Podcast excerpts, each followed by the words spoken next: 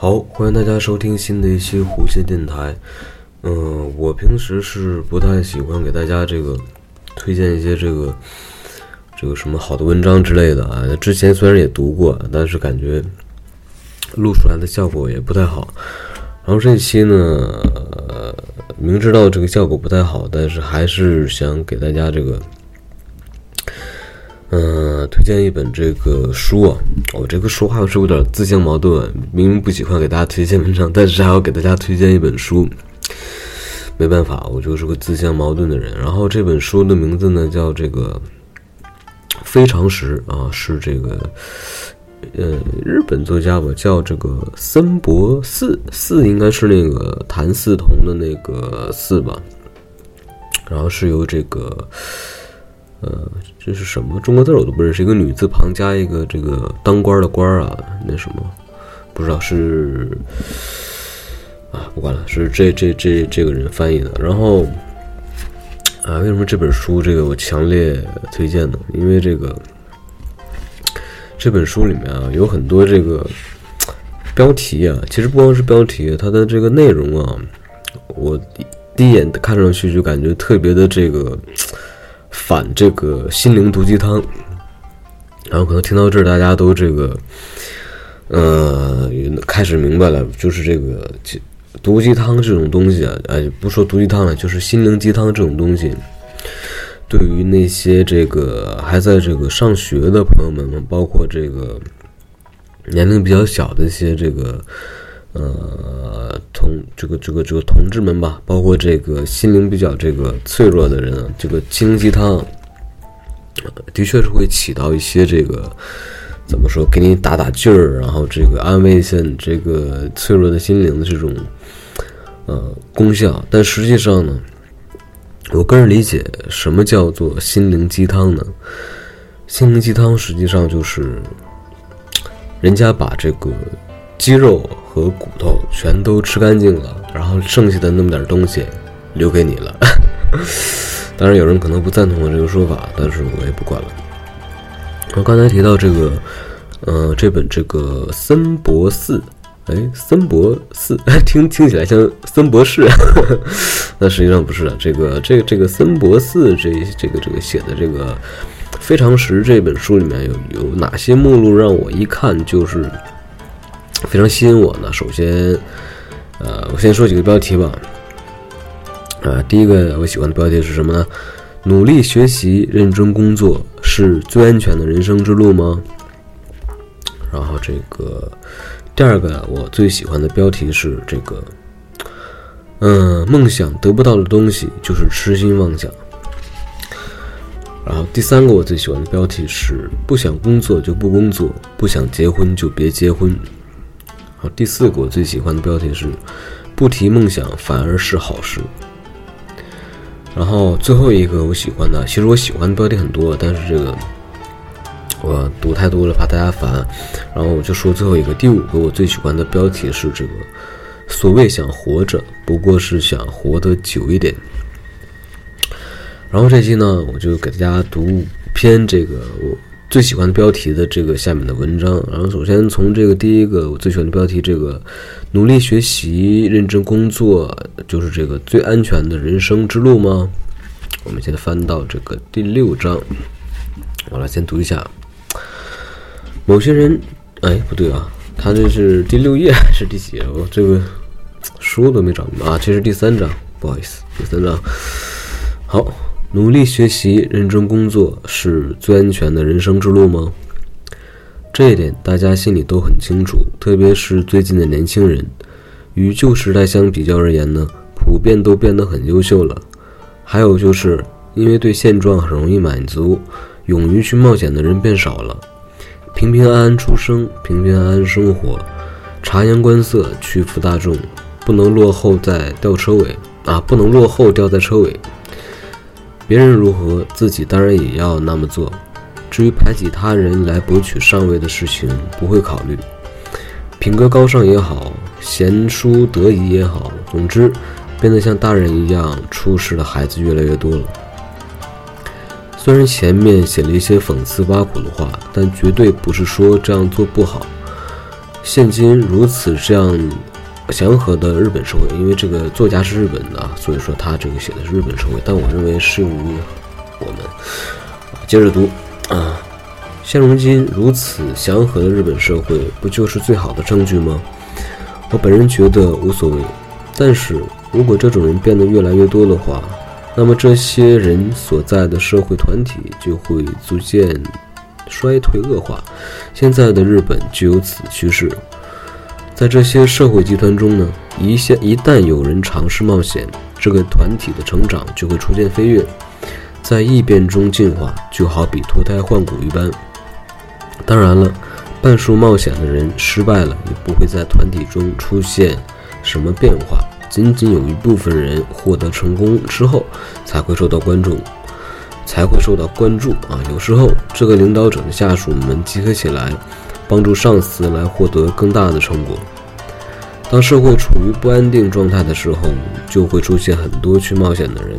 那是因为生活变得不再宽裕，人们手中拥有的财富也好，成就也好，都很匮乏，即使失败也不会损失太大。或者在这个动荡的时代下，冒险的成功指数往往会很高。为何会有这种说法呢？因为不安定的条件下，事情就会瞬息万变，越早出结果，越早出结果，就成长得越快。（括号即使失败了，也不容易暴露出来。）（括号完了）举个成功的例子，在贫困时期中出现的英雄受到万众瞩目，因此年轻人都想成为英雄偶像。而在安定时期却恰恰相反，稍微出格一点就会被别人抨击，想做英雄的举动却成了可耻的行为。即使生活未完全得到满足，只要还在可接受的范围内，便会说如今的生活还算幸福啊。即使看到比自己更富裕的人，也会感叹那种生活我才不稀罕。所谓人啊，往往就是有诸如此类的想法。像这样的想法，其实连动物都可以做到。群居的水牛、成群的蜜蜂也有同样的习性，但是猫科动物却不会。努力学习、认真工作，确实是一条最好、最安全的人生之路。但是在此基础上，如果稍稍再勇于冒险一点，尝试创新一下，也许会容更容易获得成功。然后这个第一篇推荐的文章就读完了，然后这个下一篇这个是，我想想啊，下一篇我忘了，忘了，刚才我都是啊，想起来了，下一篇这个是第七章的内容，我们来找一下第七章，这个标题是梦想得不到的东西就是痴心妄想，所谓希望，应该是追求现实中存在的事物，将不存在的事物呢？作为自己的追求，自己的希望，像这样的人，他的希望不过是妄想罢了。对于这种事物，用“梦想”这个字啊，这个词去形容比较恰当。对于我自己来说，梦想也好，希望也好，意味都是相同的。我自己的梦想基本上都会努力去实现，并不只是一直在梦想着、希望着，保持这种心态而已。如果我有梦想，那么必然一定会实现的。计划、万全的准备以及努力，还有相关的调查研究，就是说，观察与计算是必要的因素。有很多人觉得，梦想也好，希望也好，只要拥有足，只要拥有就足够了吧？比如在小说中读到，主人公与恋人相会后，呃，就生活的幸福美满了。如果自己也可以这样的话，多好啊！我想这就是羡慕。本身想法没有错，羡慕别人将其作为目标，作为设计自己的完美人生的基本参考素材。但是呢，只是觉得很羡慕，与自己的梦想和希望还是不一样的。奥林匹克运动会上看见获得金牌的选手，就觉得很羡慕，这种想法是健康的。然后想着自己也要变得那样了不起的想法，也是很普通的。但是。自我梦想忽然跳跃到获得金牌是我的梦想，那就很可笑了。在这种愿望之前，应该好好想想自己是否真的有可能实现它。即使还没有下定决心去行动，也或多或少应该好好检讨下这个想法。年轻时，在自己眼前未开发的能力是很多的，就会觉得无论朝着哪个方向，似乎都可以得到扩展。但是六十岁的人就未必了。被奥林匹克感动，产生了自己也要得金牌的这种想法，好好想想，实现的可能性与年轻人相比，必定是难多了。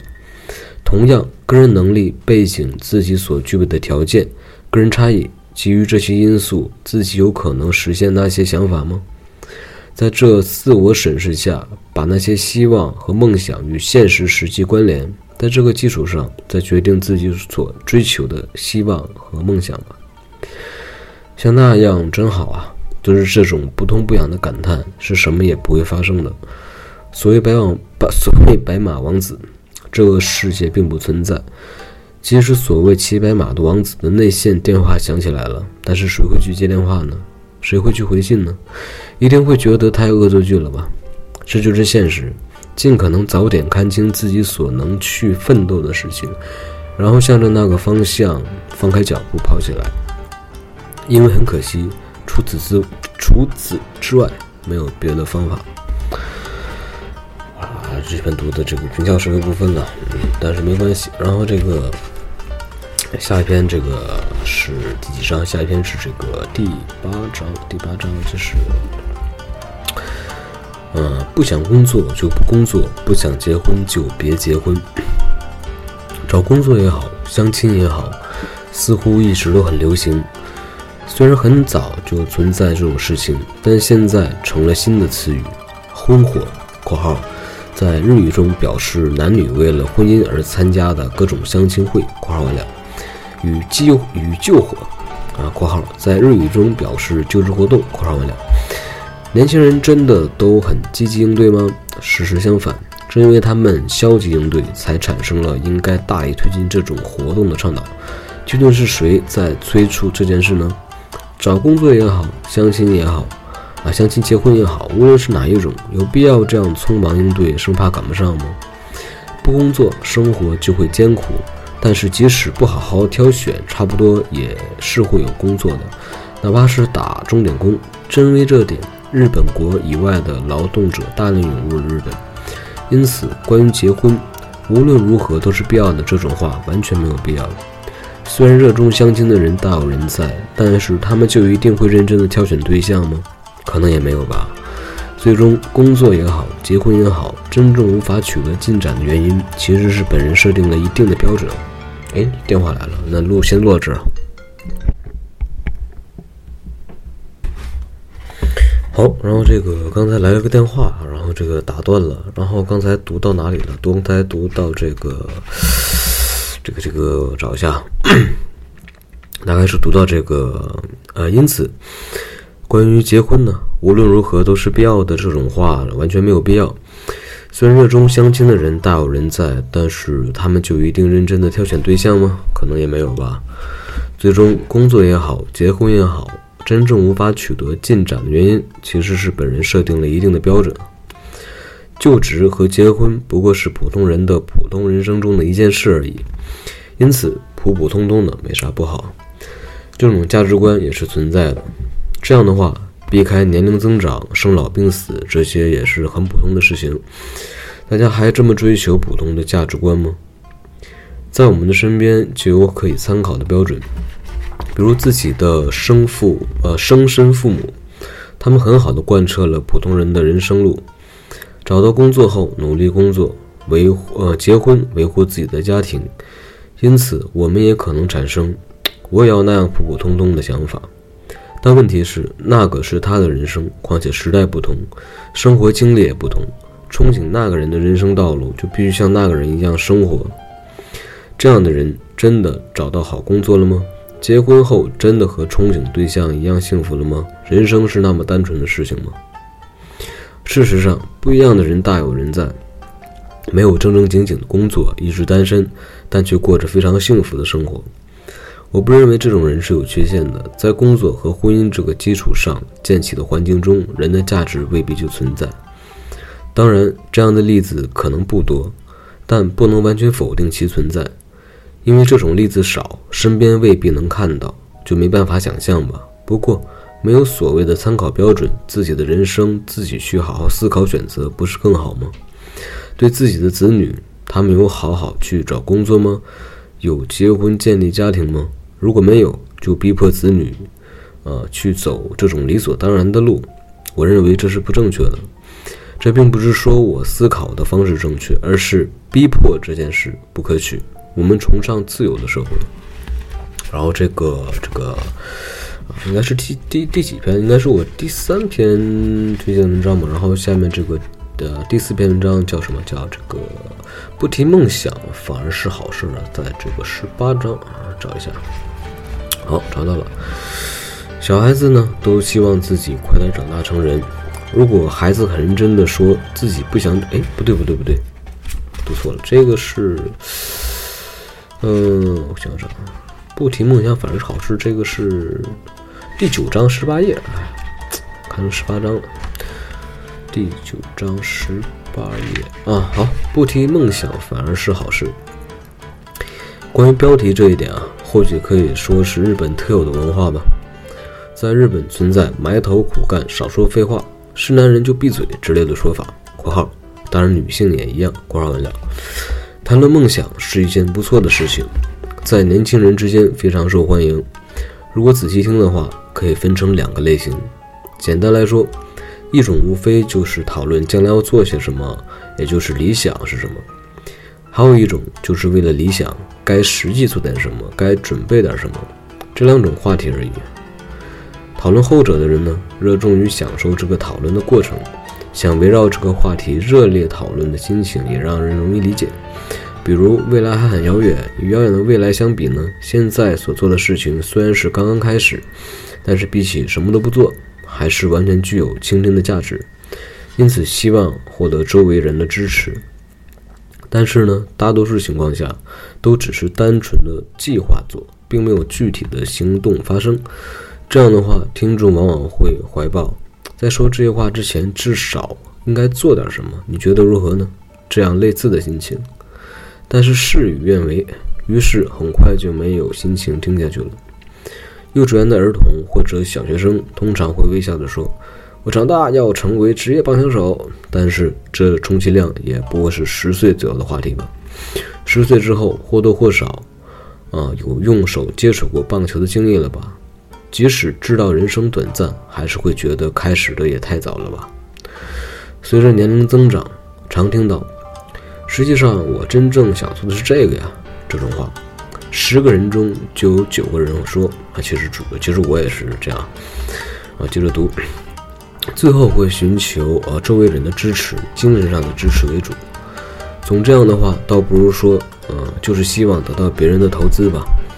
到这种地步，如果不去做了，就会变成和投资者一样放弃吧，一起放弃吧。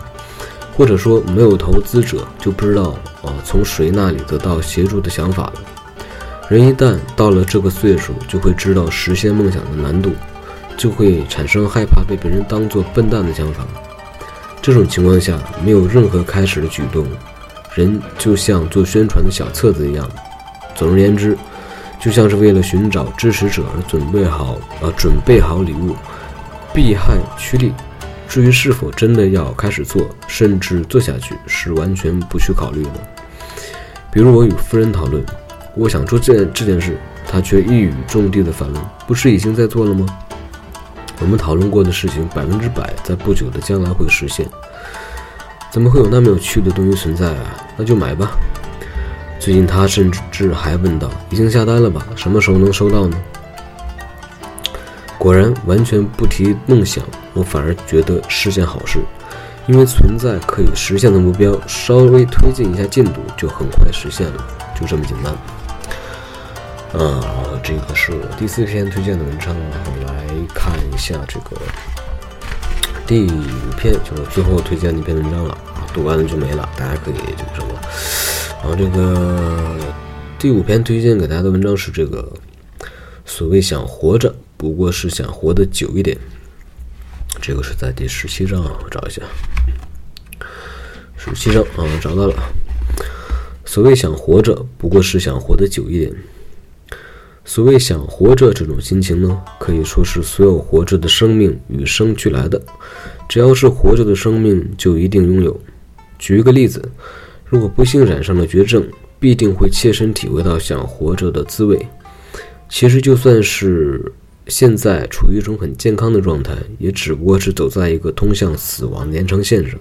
人终究会有一死，这是理所理，这是理所当然的事情。无论是谁都心知肚明。为什么很多时候人们却不愿意去提及，往往避讳死这个话题呢？仅仅是思考一下，就会觉得异常厌恶呢？因为有人担心谈及这个话题就会被死运附身。但是，我们进一步说，所谓活着，就是从出生到被死亡附身这个过程而已。死亡其实是以活着为前提的。无论你试图做什么，都无法将此置之不理。年轻也好，健康也好，无论如何，不时都会在脑海里出现关于自己死亡的想法，也是无可非议的。有那种想法是没有办法避免的事情。如果认为这是理所当然的事情，那么所谓活着，也是没有办法的事情了吧？要怎么死去，这是个人的自由选择。虽然存在按自己的计划选择自杀结束生命的人，但是，一般情况下，人们往往不会这么极端的去做这件事情。但是，不管以何种方式结束生命，在此之前都要有所觉悟，这是很重要的一点。不能面对死亡，将其排除在外是不可能的。就算自己的生命化成了休止符，这个世界依然是存在的，家族亲人也依然存在，即使是逝者。他或他的遗体也会在这个世界做短暂的停留，逝者本人的名字以及所谓的他或他曾经活着的一切的痕迹也会存在下去。试着这样再一次考虑之前的话题，这就是所谓人死以后的种种光景吧。我们说，对于动物，它们死亡的那一瞬间，关于它们的一切便消失了，而人类却并非如此。我想对那些想要自杀的人说：“反正早晚都要死，就不能晚一点吗？”当然，我不是说“别死”这个词语来试图劝说。想死这种心情，就我而言，并没有什么地方是不对的。我只不过想说，你的愿望是一定可以实现的。稍稍等等看也不迟，这样没准能找到更好的结束生命的方式，总比自杀好吧？房里乱得一塌糊涂的时候。不行啊！万幸的死掉的话，不是太丢脸了吗？工作堆积如山的时候，无论如何明天也要活着啊！诸如此类想法，全部不过是内心的希望罢了。武田信玄说过：“如果有一天我死了，我不需要葬礼，只需要所有人缄默不言。”啊，这最后这句话我读的好有劲儿啊！我感觉这个读的时候都这个有一种这个力量感啊！这个我再读一遍啊。武田信玄说过：“如果有一天我死了，我不需要葬礼，只需要所有人缄默不言，多好。”然后呢，这期这个五篇文章都给大家读完了，然后再次向大家推荐这本书啊，这本书叫这个呃跳出常识陷阱的一百条非常识，是这个日本作家森博司著啊，这个。应该是关关义吧，还是欢欢呢，还是什么的？这个不好意思啊，我不认这个字。嗯，然后这个，嗯，希望大家去书店啊买一下这本书，支持一下这个翻译翻译的这个作者和这个原著这个日本作家吧。嗯，然后这本书挺棒的。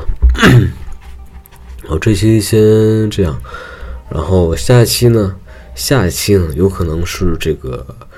啊，会请到两个嘉宾，但是也不一定，因为这个 世事难料嘛，这个计划没有变化快。然后这个，呃，如果这个大家这个看到下一期的这个标题是这个，呃，错过这一期还得等两年的话，那么这个大家就可以放心的点开了。那么那一期就会有呃，包括我在内有三个人去做那期节目。然后这期节目先这样，下期节目再见，拜拜。